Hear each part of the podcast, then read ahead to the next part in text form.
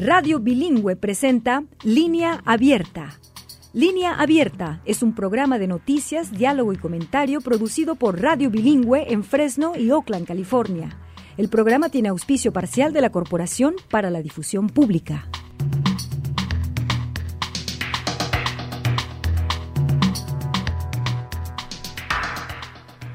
Hola, bienvenidas y bienvenidos a la edición extra de Línea Abierta en Radio Bilingüe. Soy Chelis López y le saludamos con mucho gusto. Le agradecemos que se una a este que es su programa. Hoy hemos elegido varios asuntos para comentar con usted y con nuestros invitados. Uno es el preocupante aumento de la sífilis neonatal. El número de bebés nacidos con sífilis se multiplicó por 10 a lo largo de la última década.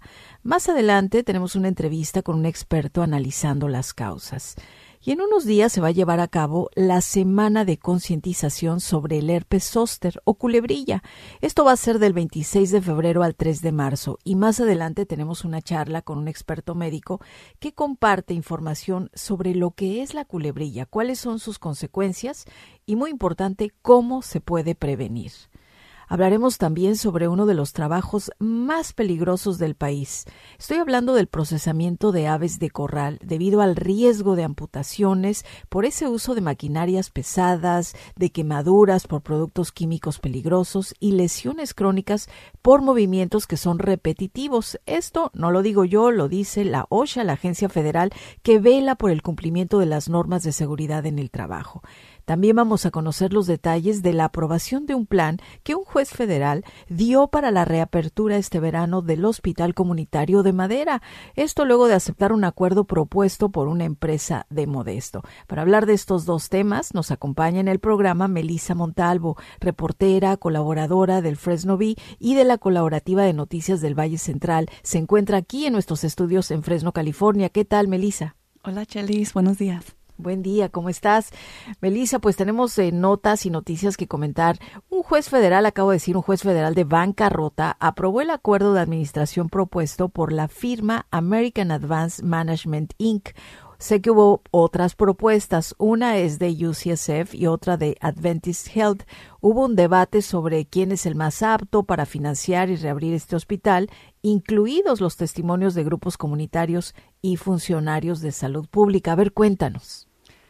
Sí, Chalice, es correcto. La semana pasada hubo una audiencia, un hearing en la Corte Federal eh, de Bancarrota aquí en Fresno. Eh, y, había horas de testimonio donde, y, al final el juez aprobó el acuerdo que tiene eh, la Madera Community Hospital con un grupo de gestión hospitalaria de Modesto que mencionaste, American Advanced Management Inc. Y la idea es que el hospital va a trabajar con ese grupo para tomar las rendas ¿no? del día a día del management, de gerencia del, hospital. Pero ah, la semana anterior, UCSF Health, ¿no? de la Universidad de California, anunció con Adventist Health, que es un sistema de, salud sin fines de lucro que tiene varios hospitales en California y Hawaii y, otros estados, anunciaron que, les interesa comprar el hospital y del hospital, ¿no? De, de del board. Um, del, del, junto directivo. Y eso anunciaron con legisladores, a Ana Caballero y también Esmeralda Soria, y también con el apoyo del condado de Madera. Entonces sus abogados también estaban presentes en el corte um, pidiendo al juez que, que considerara su oferta. ¿Y qué pasó con esa, o sea, qué hubo en el debate? ¿Qué más se escuchó sobre estas ofertas?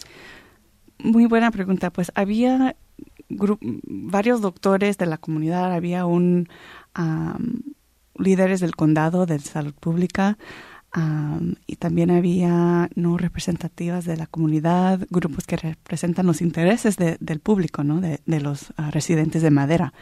Y unos doctores dijeron que lo mejor sería abrir el hospital lo antes posible, ¿no? Y, algunos doctores que antes ah, recibían sus pacientes en el hospital decían que no hay que abrir ya con el, con el grupo que ya tenemos. Otros del condado dijeron, a ver, hay que esperar. Si tenemos otra oferta, hay que considerar, considerarlo, ver qué sería mejor para la comunidad. y algunos dicen que quizás trabajar con UCSF Health y Adventist Health sería mejor porque sería mejor para atraer, reclutar doctores, ah, tendría un efecto y un impacto en todo el Valle Central porque puede atraer hasta más pacientes que no iban antes al hospital. Entonces había mucho debate, muchas ideas en contra y a favor de los dos planes, pero al final el juez decidió um, que, el plan que estaba ya en, el lugar sería el, adecuado. Oye, Melissa, y durante este debate se escucharon algunas medidas o ideas específicas para evitar futuros problemas eh, financieros y garantizar pues que se sostenga el hospital a largo plazo. No se discutió a detalle en esa junta, pero sí, durante el proceso de la bancarrota, sí están hablando de eso, ¿no? Y el hospital casi tiene un, año en bancarrota, entonces están quitando ciertos ah, contratos o responsabilidades. el hospital pues consiguió ese partner, ¿no? Ese grupo con quien van a abrir, eso eh, la idea es que eso va a establecer un poco eh, el proceso y gerencia del, del hospital. y, también una cosa grande es que el Estado de California creó un programa de préstamos para hospitales en, en condiciones financieras no uh, distressed, así le llaman, y, y, hay 50 millones de dólares para ayudar al hospital a reabrir pero eso todavía no está garantizada. el Estado todavía está revisando la aplicación con el hospital y ese grupo, pero la idea es que ahí está el dinero para Madera Community Hospital. Pues cuéntanos eh, qué se sabe, en qué consiste este plan de reapertura. El, grupo American Advanced Management ah, quiere reabrir rápido. Ah, quieren tomar unos tres meses o 120 ah, días para finalizar el acuerdo ¿no? y el plan y, quieren trabajar rápido.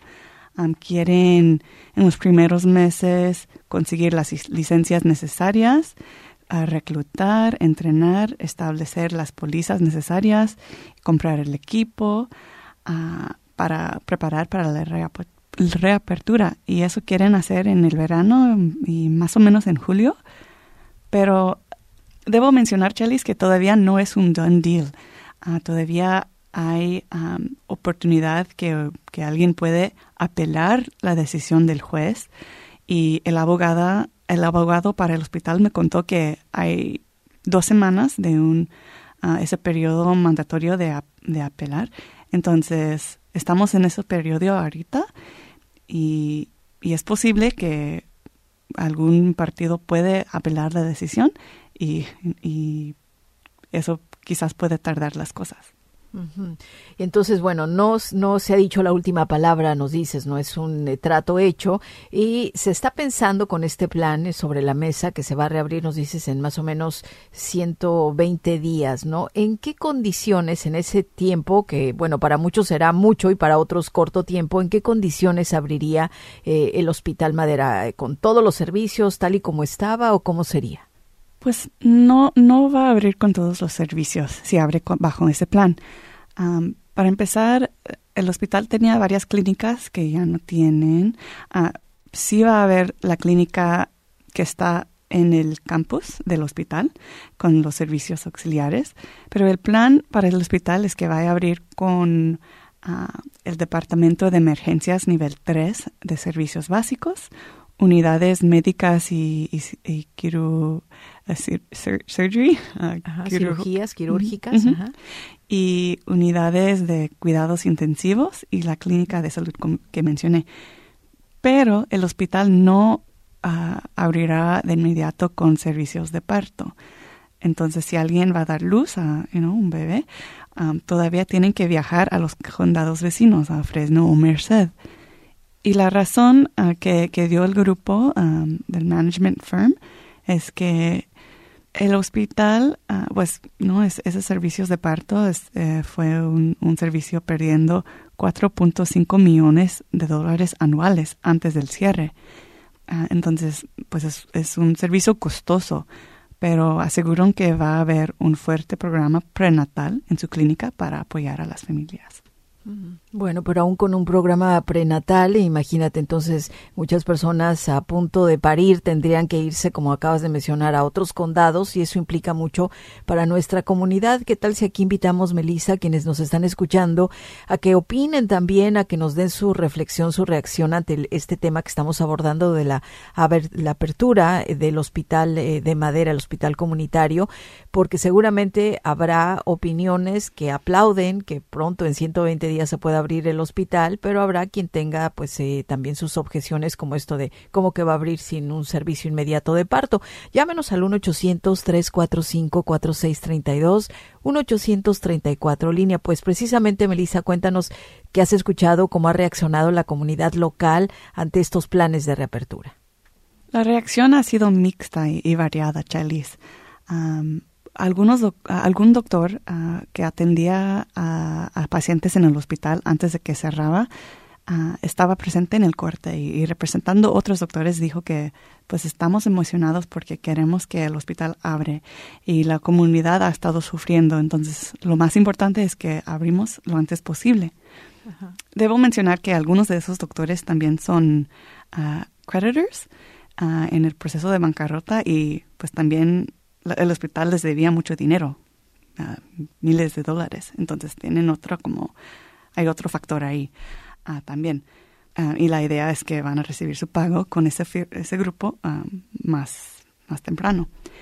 También otros en la comunidad médica y, y, oficiales del condado y representantes de la comunidad o organizaciones sin fines de lucro dicen que les gustaría tener un poco más tiempo para que el corte uh, revisa el plan de UCSF y Adventist Health.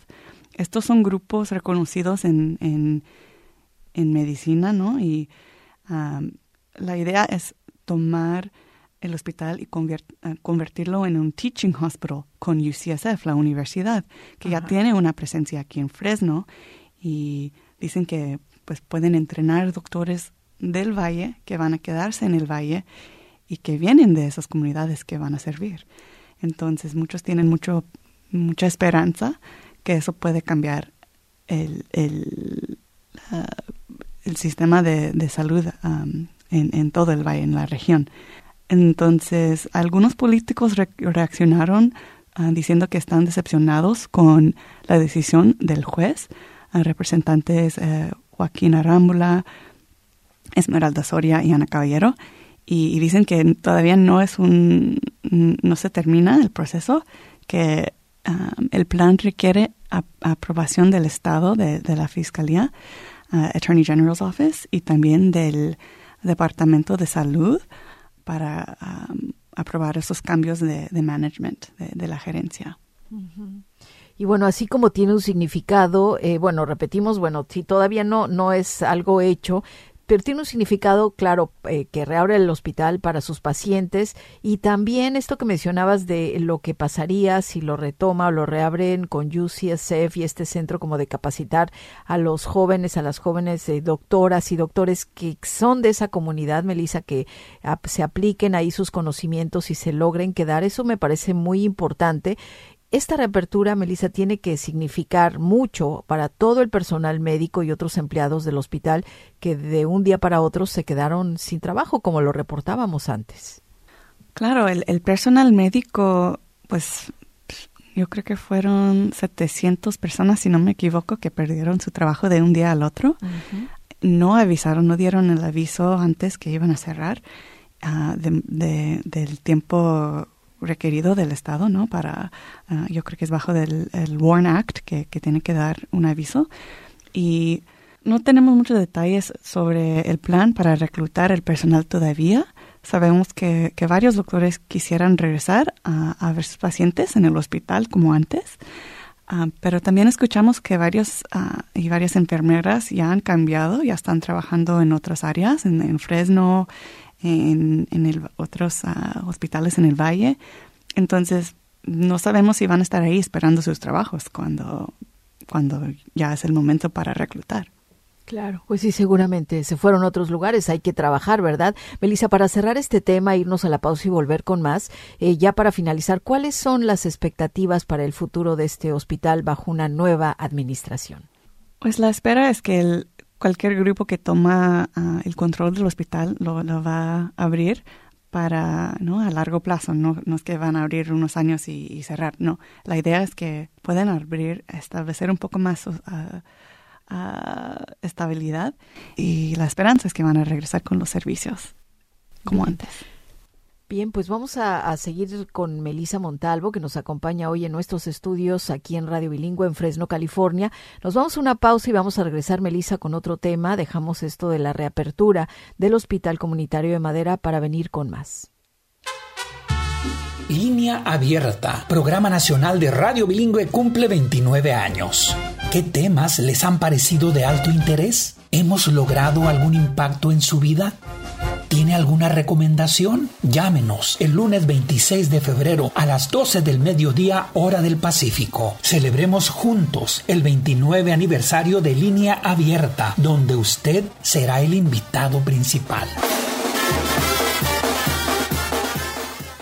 Pues sí, nos estamos preparando para ese gran programa y celebrar 29 años de línea abierta y usted siempre va a ser parte, siempre es y parte importantísima y por eso siempre le invitamos a que nos llame al 800-345-4632 y se haga parte de nuestras conversaciones, de los programas, que opine, que critique, que reflexione con nosotras y con nosotros. Llámenos al 1-800-345-4632.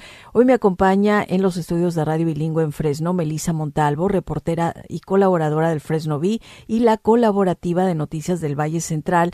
Eh, Melisa, gracias nuevamente por acompañarnos. Nos vamos a ir a otro tema que también has venido cubriendo, Melisa. Se trata de uno de los trabajos más peligrosos que tenemos en Estados Unidos y es el procesamiento de aves de corral que expone a sus trabajadores a que sufran amputaciones por las maquinarias pesadas, peligrosas que se utilizan, a que sean eh, quemados o quemadas por productos químicos químicos que son muy peligrosos y otras lesiones crónicas por movimientos que se hacen constantemente, que son repetitivos. Esto lo dice la OSHA, la agencia federal que siempre está velando por el cumplimiento de las normas de seguridad en los trabajos. Los riesgos son tales que recientemente y lamentablemente un empleado se cayó a un tanque de residuos avícolas, se ahogó, se murió de una forma impensable. Esto en la ciudad de Sanger, en el Valle de San Joaquín. Cuéntanos, Melissa, sobre esas condiciones laborales en esta planta procesadora de aves de corral de Pittman Family Farms. Sí, Chelis, claro.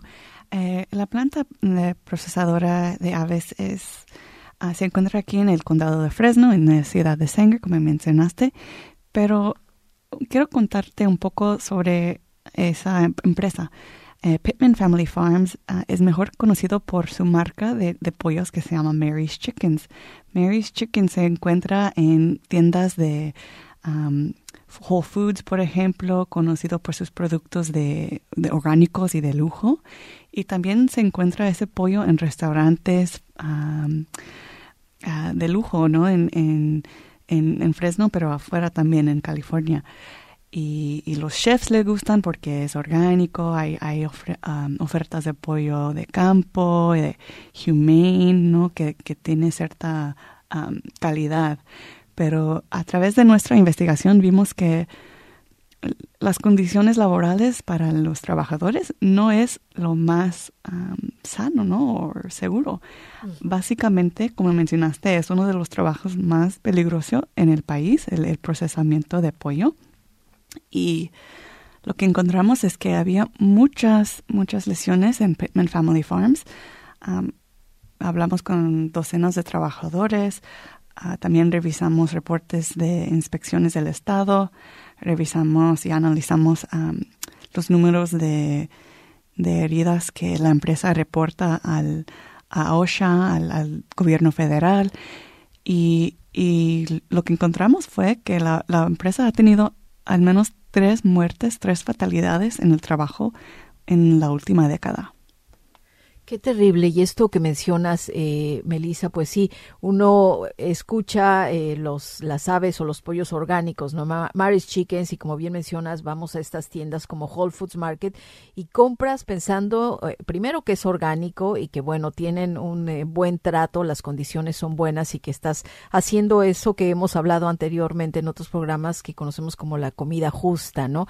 Pero lo que no tiene estándares altos, pues son las condiciones precisamente de quienes están trabajando en este caso en esta planta procesadora. ¿Cuáles son esos riesgos, Melissa, así específicos que enfrentan quienes trabajan en, en, estas, en, esta, en esta empresa?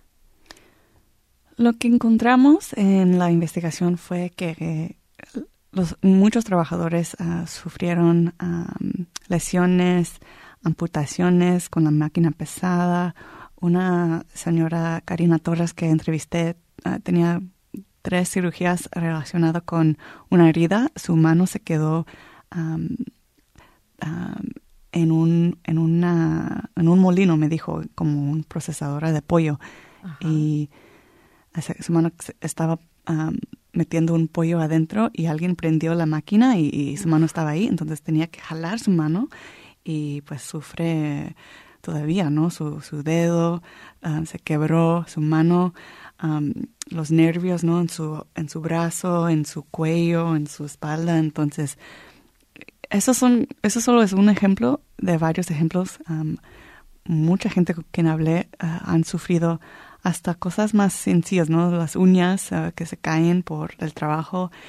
Y, y también había, por ejemplo, dos electrocuciones, ah, según los récords del Estado, en los ranchos que tiene la empresa donde crecen los pollos, no solo en la procesadora, no, no solo en la planta, pero también en sus ranchos. Eh, sí, leía en tu reportaje que, por ejemplo, les da miedo al ver los charcos de sangre, de pronto que pues eh, pisar y estar trabajando en medio de esto porque pueden precisamente sufrir una, pues se pueden electrocutar, ¿no? Eh, ¿Cómo describen? Yo sé que platicaste y nos acabas de decir, eh, Melissa, entrevistaste a muchos trabajadores, platicabas con ellos, ¿les capacitan para este trabajo y cómo es un día a día, un día normal, digamos, especialmente en términos de presión para trabajar?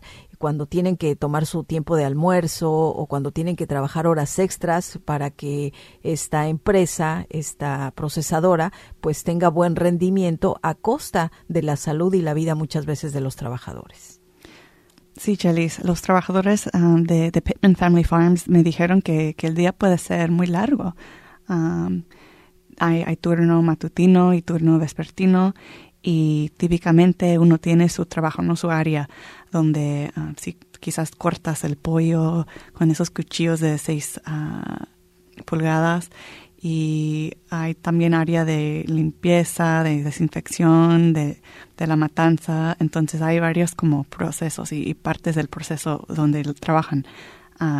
también me, me dijeron que sí, el trabajo es rápido, ¿no? Uno está cortando ahí varias horas, estás parado, es un trabajo muy físico y sí hay breaks, ¿no? Para comer y, y, todo eso, pero también me dijeron que hay presión hasta para apuntar cuando vas al baño, ¿no? todos los minutos que, que, pasas para ir al baño.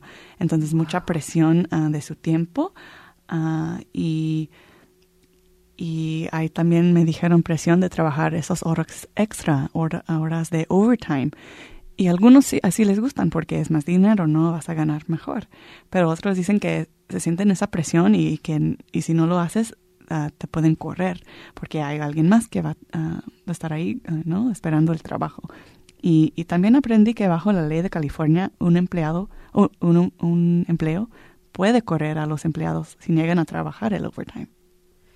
Los puede correr y además hay temporadas, Melissa, o sea, por ejemplo, en Acción de Gracias, me imagino que el trabajo todavía es mucho más estresante, la velocidad que les exige la empresa para trabajar, eh, pues debe ser todavía aún eh, más eh, estresante, ¿no? Precisamente para las y los trabajadores. Y nos dices, bueno, pues deciden quedarse ahí porque horas extras significa que les eh, pagan más dinero, pero a veces uno se cuestiona, o casi siempre hay que cuestionarnos, Melissa, de si vale la pena todos estos riesgos y exponer la vida misma, porque quisiera que nos cuentes los detalles sobre ese lamentable accidente que resultó en la muerte de Jesús Salazar, un trabajador eh, de sesenta y tantos años, un trabajador de, en esta planta procesadora.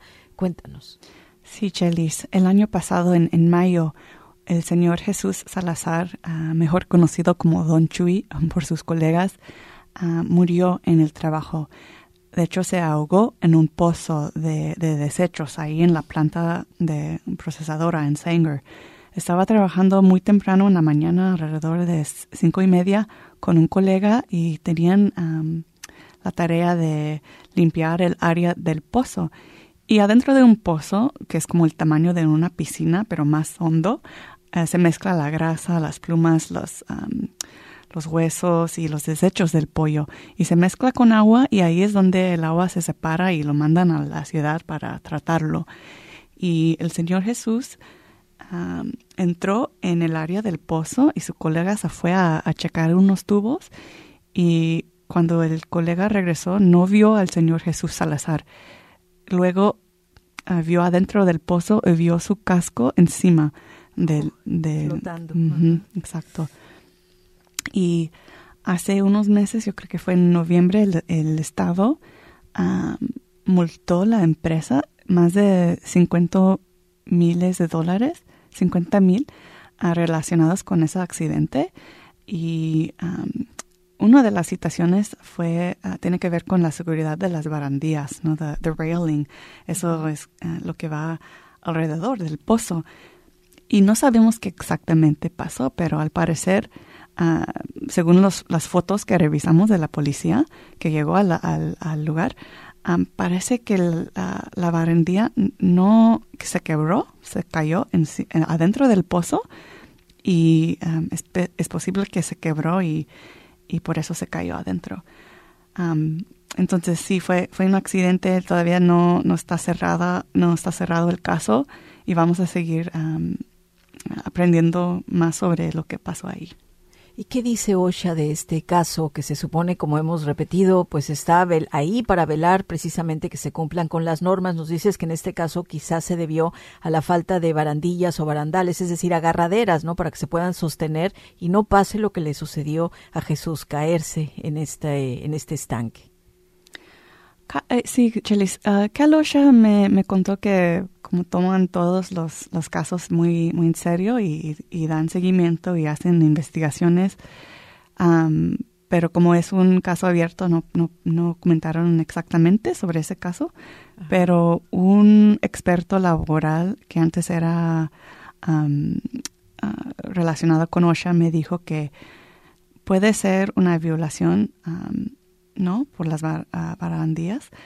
La idea, aun si el señor desmayó o tuvo un ataque cardíaco, la barandilla debe de estar ahí para prevenir las caídas. Y, caídas y uh, slips, trips and falls, así le dicen en, en inglés, pero las caídas eh, eh, es una de las fuentes más de, heridas más grandes en la, industria agrícola. El caerse. Y, hace un momento te hablábamos así rapidísimo sobre la capacitación. Eh, brevemente, Melissa, ¿cómo, eh, ¿cómo se relaciona esta falta de capacitación adecuada en equipos industriales con accidentes mortales como el de Jesús, según lo que investigaste, según los hallazgos de los inspectores? Pues la, la, capacitación es muy importante para esa industria, ¿no? Muy peligrosa, mucha máquina, muchas responsabilidades diferentes. Y muchos trabajadores que entrevisté me dijeron que no, se, no sienten que reciben la capacitación necesaria y adecuada. sobre todo cuando cambian de responsabilidades. Por ejemplo, si, si un día estás cortando el pollo y el siguiente tienes que trabajar con esas máquinas pesadas, eh, la empresa debe de, de entrenarte para cada nueva a responsabilidad y um, avisar de cuáles son los riesgos. Um, en tres de los casos que revisamos, uh, los casos cerrados y las inspecciones, el Estado notó que la empresa no entrenaba o no tenía pruebas que entrenaban suficiente a los trabajadores que se lastimaron.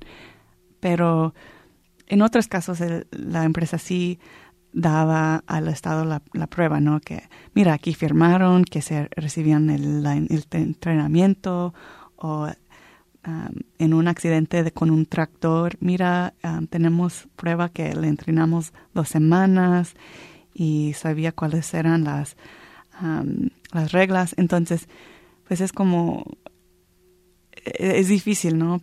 pero en algunos casos el, el, la empresa apela a la decisión del Estado, las multas, por ejemplo, y luego pueden entrar en un acuerdo ah, de asentamiento, un settlement, donde pagan al Estado para cerrar el caso, pero no están considerados como culpables o que tienen responsabilidad. Y eso fue el caso en, en, varios casos que revisamos. Ah. Como si una multa resolviera pues estas condiciones laborales eh, tan peligrosas para terminar, Melissa, eh, ¿hay medidas que esté tomando Pitman Family Farms para abordar los problemas que identificaste en esta investigación? No sé, Chelis, la verdad no sé, porque no he podido hablar con los dueños o representantes de la empresa.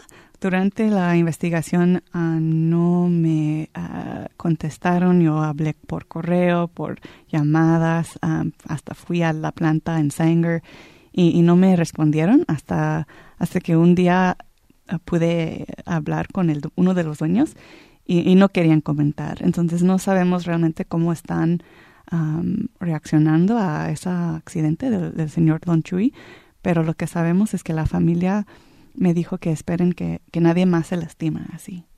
Pues eso es lo que esperemos y esperamos todas y todos. Melissa, gracias eh, por haber llegado a nuestros estudios aquí en Fresno, California. Melissa Montalvo es reportera, colaboradora del Fresno V y de la colaborativa de noticias del Valle Central. Gracias por venir y por abordar estos dos importantísimos temas, Melissa, de los cuales seguramente pues daremos seguimiento a través de ti, de tu trabajo, para que vuelvas nuevamente al programa. Gracias, Melissa. ¿Quieres agregar algo más? Nada más, Chelis. Muchas gracias. Y, si alguien ha trabajado en Pittman Family Farms, me pueden comunicar a 559-212-4425. Perfecto, ahí está el teléfono. Mailisa Montalvo, muchísimas gracias otra vez.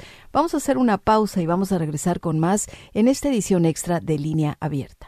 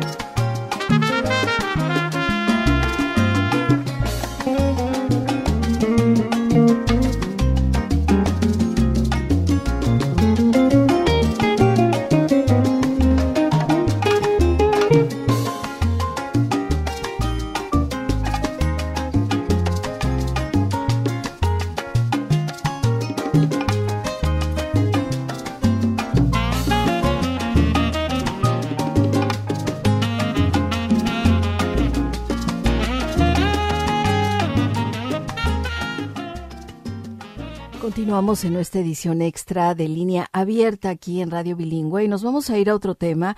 Del 26 de febrero, ya la próxima semana, al 3 de marzo, se va a llevar a cabo la semana de concientización sobre el herpes zóster. Un experto médico nos va a compartir información sobre las consecuencias del herpes zóster y qué hacer para prevenirlo quiénes están en mayor riesgo de contraer este herpes zóster o culebrilla, como quizás usted lo conoce, cuáles son esos efectos a largo plazo y las falsas creencias más comunes alrededor de la culebrilla. Vamos a escuchar al doctor Daniel Verdi, director médico en GSK, con quien hablamos recientemente desde Filadelfia, en Pensilvania. La semana de concientización sobre el herpes zóster o culebrilla será del 26 de febrero al 3 de marzo y en el ánimo de educarnos todas y todos sobre esta infección, hemos invitado al doctor Daniel Verdi, médico cirujano, egresado de la Universidad Nacional Autónoma de México y especialista en medicina farmacéutica por el Instituto Politécnico Nacional.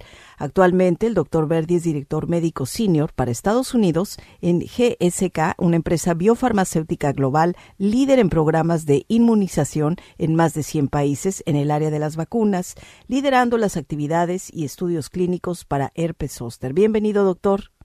Gracias, Chelis. Gracias por la invitación.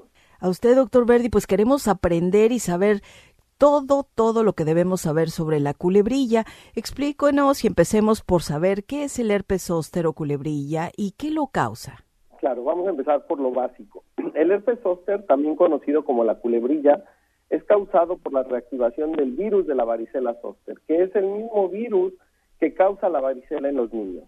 Una vez que uno padece la varicela, el virus permanece latente en el cuerpo de las personas y se va a reactivar años más tarde causando la culebrilla.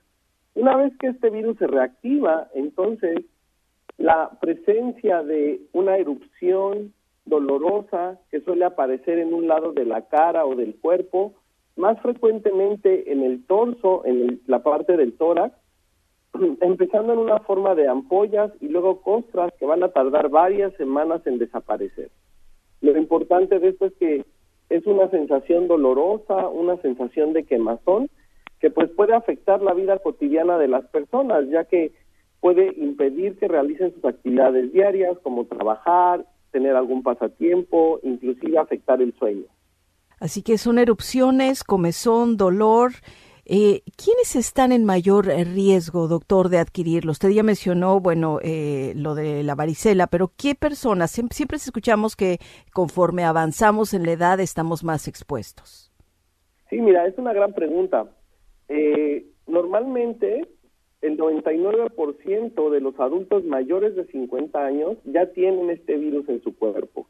Inclusive, aunque no recuerden haber tenido varicela, estadísticamente el 99% de adultos mayores de 50 años ya tienen el virus. Entonces, esto los pone más en riesgo, dado que el sistema inmune normalmente mantiene el virus inactivo. Desgraciadamente, conforme vamos envejeciendo, el sistema inmune va disminuyendo su respuesta y esto puede hacer que el virus se reactive. Y en ese momento es cuando se tiene más riesgo. Entonces, el riesgo es en personas mayores de 50 años en adelante. ¿Hay maneras de prevenirlo? Lo más importante es hablar con el médico, con el farmacéutico acerca del el riesgo de padecer la enfermedad y cuáles son las medidas de prevención. Es decir, si una persona nos está escuchando en este momento, tiene 50 años, digamos, doctor, no se acuerda si le dio o no la varicela, ¿cuáles son esas preguntas que usted recomendaría específicamente que le hagamos al médico? Lo más importante es acercarse con el médico y hablar sobre el riesgo de desarrollar la enfermedad y cuáles son estas medidas de prevención que se pueden tener. ¿Es contagioso, doctor? La culebrilla como tal no es contagiosa, sin embargo, si por ejemplo un adulto tiene las lesiones de la culebrilla y está en contacto con un niño que no ha sido vacunado para varicela, el niño podría desarrollar varicela. Pero entre adultos la enfermedad no es contagiosa, es decir, la culebrilla no se contagia de adulto a adulto. Ahora, bueno, escuchar de estas erupciones y de esta comezón y el dolor que usted nos describía hace un momento, pues ya nos puede medio asustar, doctor, pero ¿qué, qué tan grave puede llegar a ser una persona que adquiera la culebrilla o el herpes zóster? La complicación más frecuente de la culebrilla, que se presenta aproximadamente en uno de cada diez casos, es una enfermedad que se llama neuralgia posherpética. Y esta neuralgia posherpética, pues básicamente es dolor que va a durar varios meses o incluso varios años, que puede causar posteriormente fatiga, depresión, insomnio, falta de apetito y problemas de concentración. O sea, afecta la vida de, los, de las personas. Hemos escuchado, bueno, que existe la vacuna. Quisiera que nos hable de los beneficios de la vacuna y bueno, como toda vacuna es como nos protege, me imagino, pero no quiere decir que no nos va a dar. Háblenos sobre esto. Sí, mira, cada persona es diferente, entonces es por eso que lo más importante es acercarse con el médico, con el farmacéutico, para que ellos hablen sobre cuál es el riesgo de la enfermedad y qué pueden hacer para prevenir la enfermedad. ¿Hay efectos eh, secundarios dependiendo de la condición de las personas una vez que adquieren la vacuna? Eso depende de cada persona, depende de la respuesta de cada persona, por eso lo, lo mejor es que cada quien con su médico evalúen las medidas de prevención. Ahora, eh, ¿hay cosas, hay medidas, doctor, que se pueden tomar para evitar, digamos, empeorar una vez que se adquiere la culebrilla o, no hay nada que podamos hacer? Estoy pensando quizás en algunos alimentos que siempre son irritables. ¿Qué nos puede comentar sobre esto? Sí, eh, puede, puede haber algunas medidas para, para prevenir y para tratar pero definitivamente me parece que lo, lo, más importante es la prevención y qué se puede hacer para no desarrollar la enfermedad. Y una vez que una persona lo adquiere, doctor, he escuchado de personas que me dicen, bueno, yo ya tenía la vacuna y de todas maneras me dio. Lo que no he escuchado, usted nos lo dirá, ¿te da una sola vez en la vida o te puede dar varias veces? Bueno, hay casos de recurrencia de, de la culebrilla que se han reportado de acuerdo al, Centro de, Enfermedades de los Estados Unidos. Sí puede haber casos de recurrencia, pero no es muy común. ¿A quiénes podría darles varias veces según las investigaciones o lo que se sabe ahora, doctor? Depende de, de, cada uno de los pacientes. Normalmente pueden ser pacientes que tienen inmunocomprometido su sistema inmune. Usted hablaba hace un momento ya de las complicaciones, digamos, a largo plazo que puede tener la culebrilla. Quisiera que nos, nos, nos repita un poco esto para las personas que nos estén escuchando y que quieran evitar no solamente adquirir la culebrilla por primera vez, sino estas complicaciones. Hablaba de la fatiga, eh, que bueno, ahora con el COVID muchas personas la tienen, pero ¿cuáles son aquellas que son específicas, son propias de la culebrilla? La más frecuente es la neuralgia postherpética, es que el dolor asociado a las lesiones va a continuar durante meses o inclusive años. Esa es la, la, la más común y se presenta en una de cada diez personas que padecen la culebrilla. Ahora, muchas personas pudieran estar pensando, doctor, bueno, la culebrilla me va, me tengo que preocupar del herpes zóster hasta que tenga 50 años o más, o a lo mejor me da, pero pues es un salpullido, una erupción que no tengo que preocuparme mucho. ¿Cuáles son esas ideas erróneas comunes que hay sobre, eh, sobre la culebrilla? Es interesante que, que me preguntes cuáles son las ideas erróneas más comunes. GSK realizó una encuesta a nivel mundial entre adultos mayores de 50 años para entender cuáles eran estas ideas erróneas. Y el 86% de los encuestados no reconocía el riesgo de desarrollar la culebrilla y la gravedad potencial de esta enfermedad. ¿A qué se debe, doctor? Falta de información y es por eso que estamos aquí en la semana de concientización para fomentar que haya esta conversación con su médico, con su farmacéutico sobre el riesgo de padecer la enfermedad y qué puede hacerse para prevenirla. ¿Y dónde podemos obtener más información? Hemos eh, tenido, lo hemos tenido a usted en estos minutos, doctor, con lo más elemental que debemos saber sobre el herpes zóster, la culebrilla. Eh, ¿Dónde podemos tener más información y sobre todo información en español? Sí, me parece que el, tema clave, la parte fundamental es que si una persona tiene más de 50 años o conoce a alguien de más de 50 años, acercarse con su médico, con su farmacéutico y hablar sobre cuál es este riesgo y qué se puede hacer para prevenir la enfermedad. ¿Qué no debe de faltar en esta semana de concientización, doctor? ¿Cuál es su mensaje a la comunidad, al auditorio que nos escucha? Me parece que lo más importante es concientizar a la gente sobre la necesidad de hablar estos temas con su médico, con su farmacéutico, identificar cuál es el riesgo de padecer la misma. Entre las personas que usted nos decía que son de mayor riesgo de 50 años o más, eh, doctor, ¿hay alguna distinción entre hombres y mujeres? Es, según lo que se ha visto, lo que se ha investigado, ¿nos da más a las mujeres o a los hombres o no hay distinción?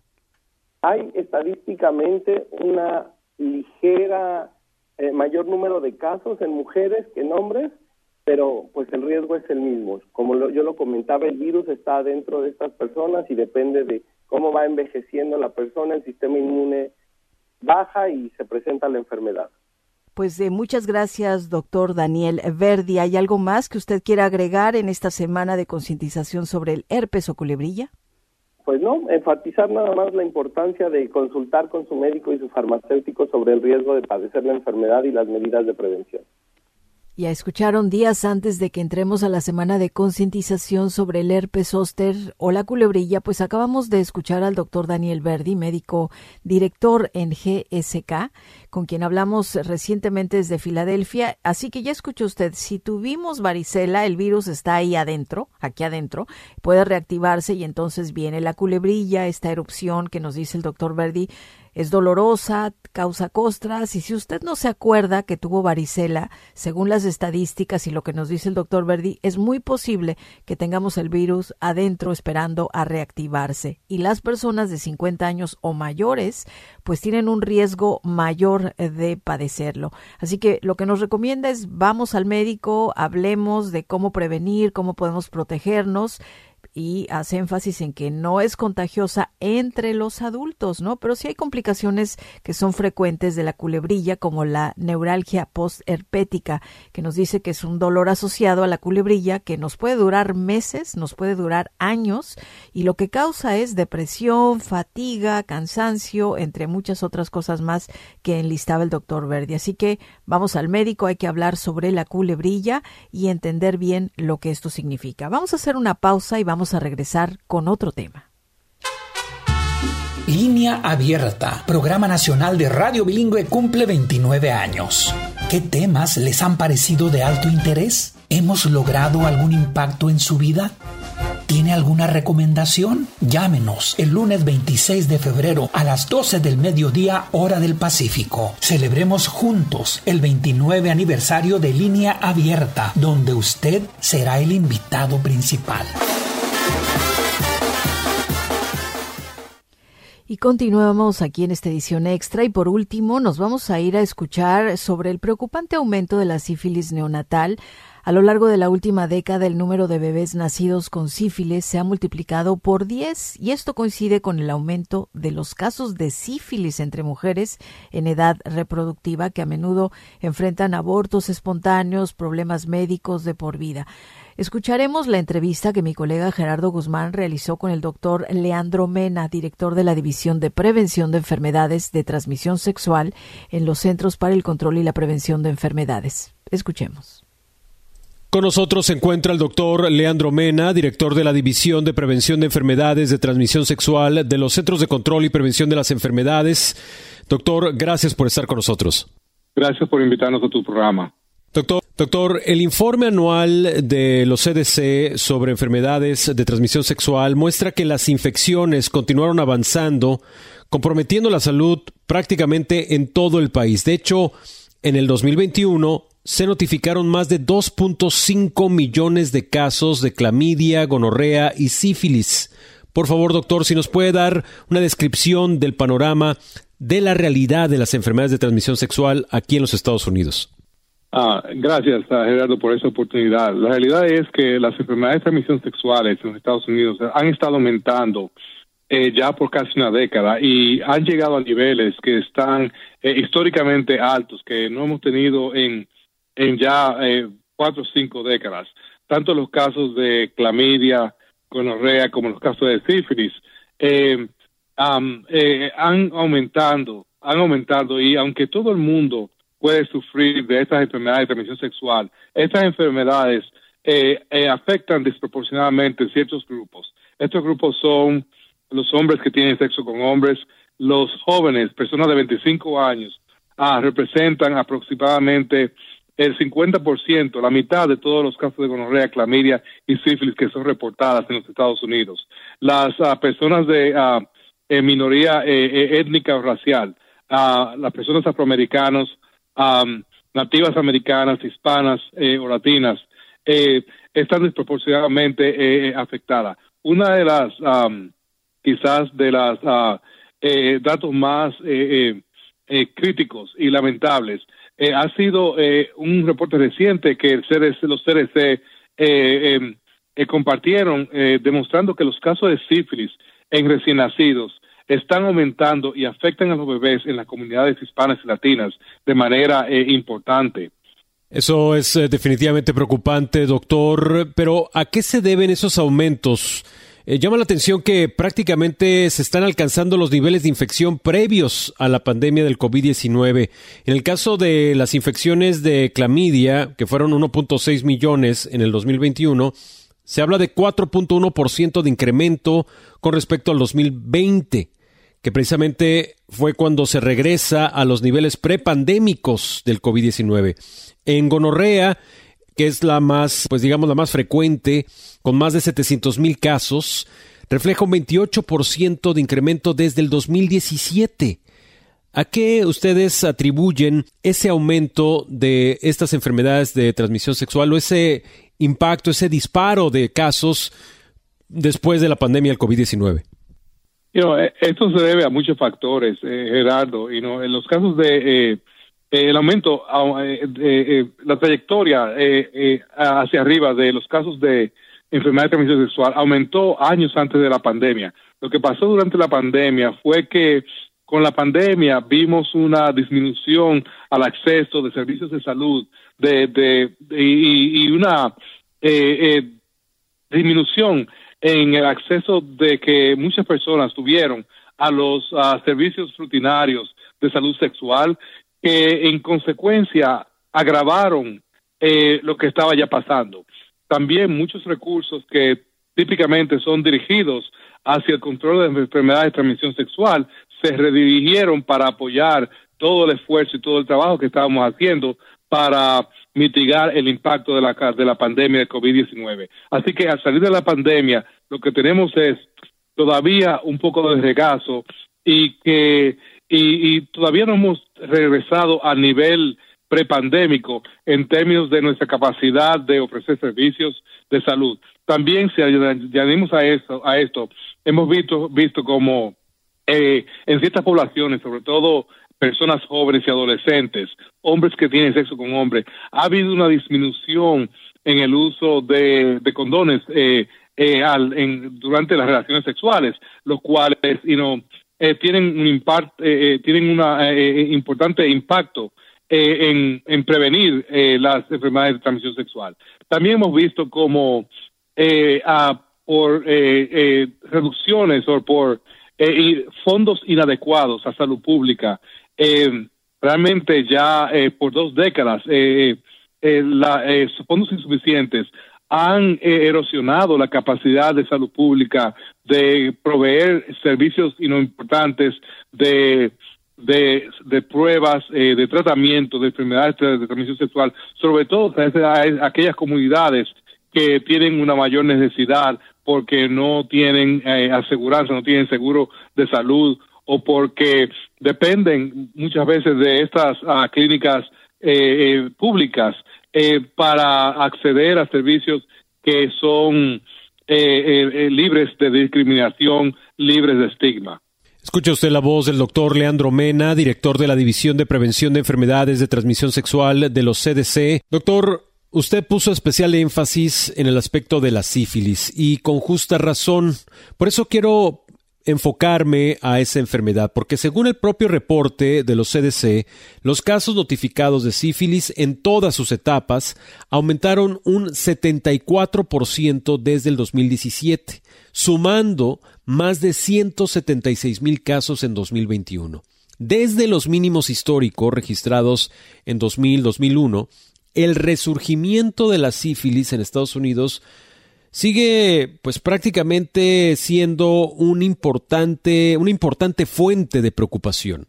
Los casos de sífilis en las etapas más infecciosas de la enfermedad también aumentaron un asombroso 781% desde el 2001.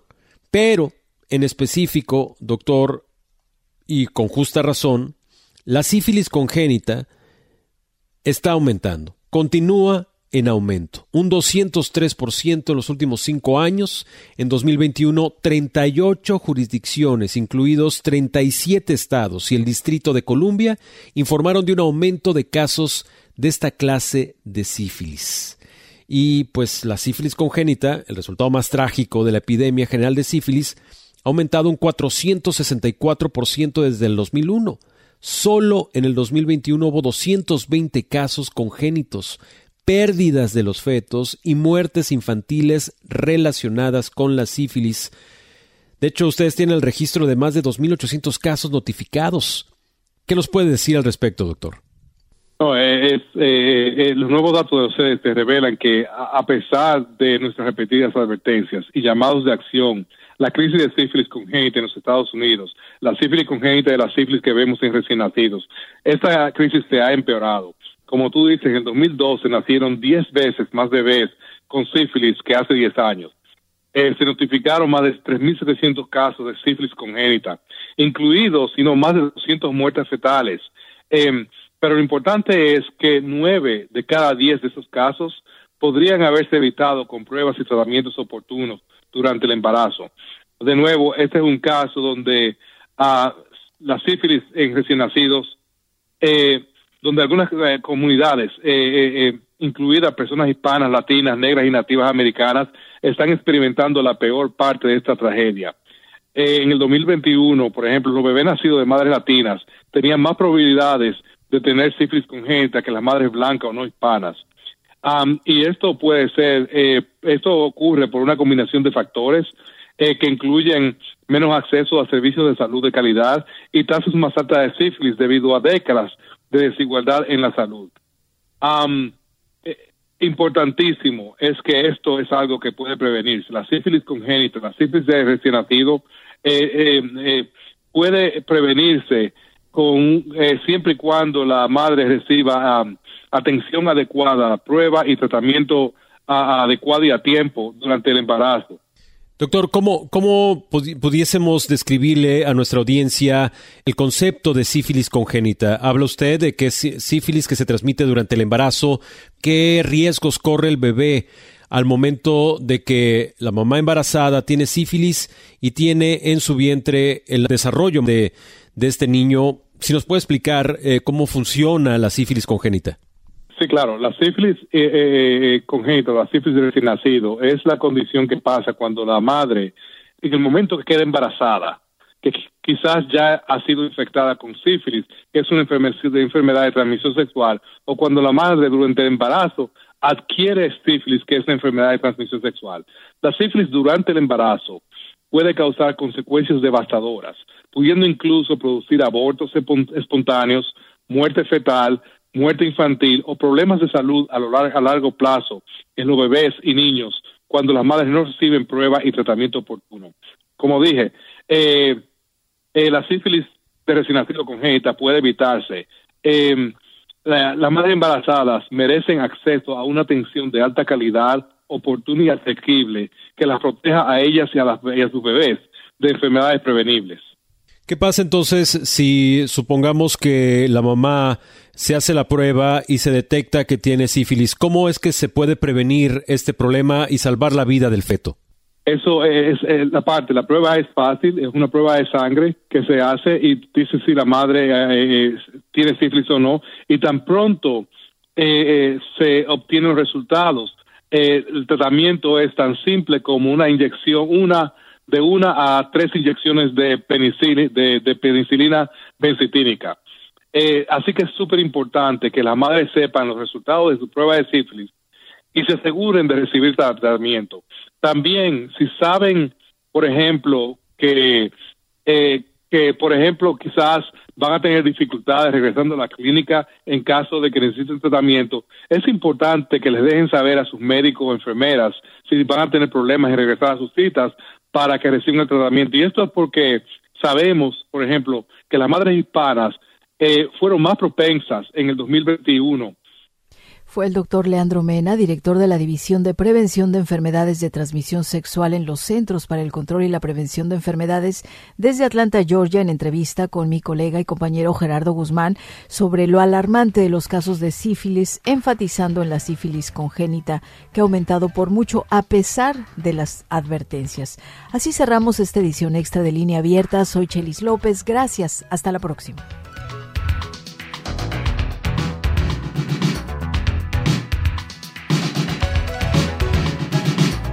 Línea Abierta es un programa de noticias, diálogo y comentario producido por Radio Bilingüe en Fresno y Oakland, California, con auspicio parcial de Evelyn and Walter Hess Jr. Fund, de California Endowment y de James Irvine Foundation.